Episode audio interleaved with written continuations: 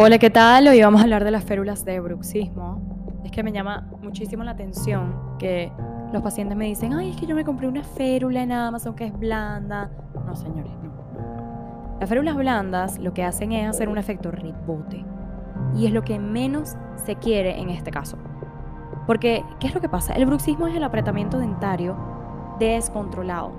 Aumenta los kilogramos de fuerza y además se deslizan los dientes en donde no se deben deslizar los unos con los otros.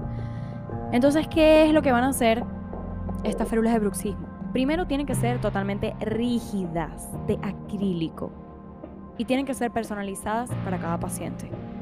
Las férulas entiendo que son bastante costosas, pueden variar desde 150 dólares hasta 250 y más, claro. Todo va a depender del laboratorio, del doctor que te lo haya hecho, si es especialista o no, cuántas citas vas a necesitar. Depende de muchísimas cosas.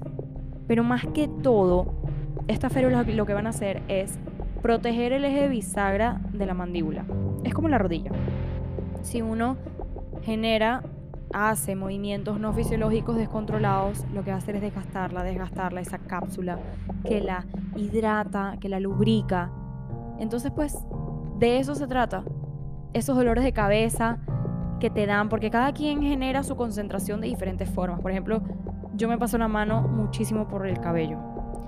Hay muchas personas que en el frente de la computadora necesitan trabajar con este tipo de férulas, levantando pesas, haciendo spinning, haciendo ejercicio, cocinando, dando pecho.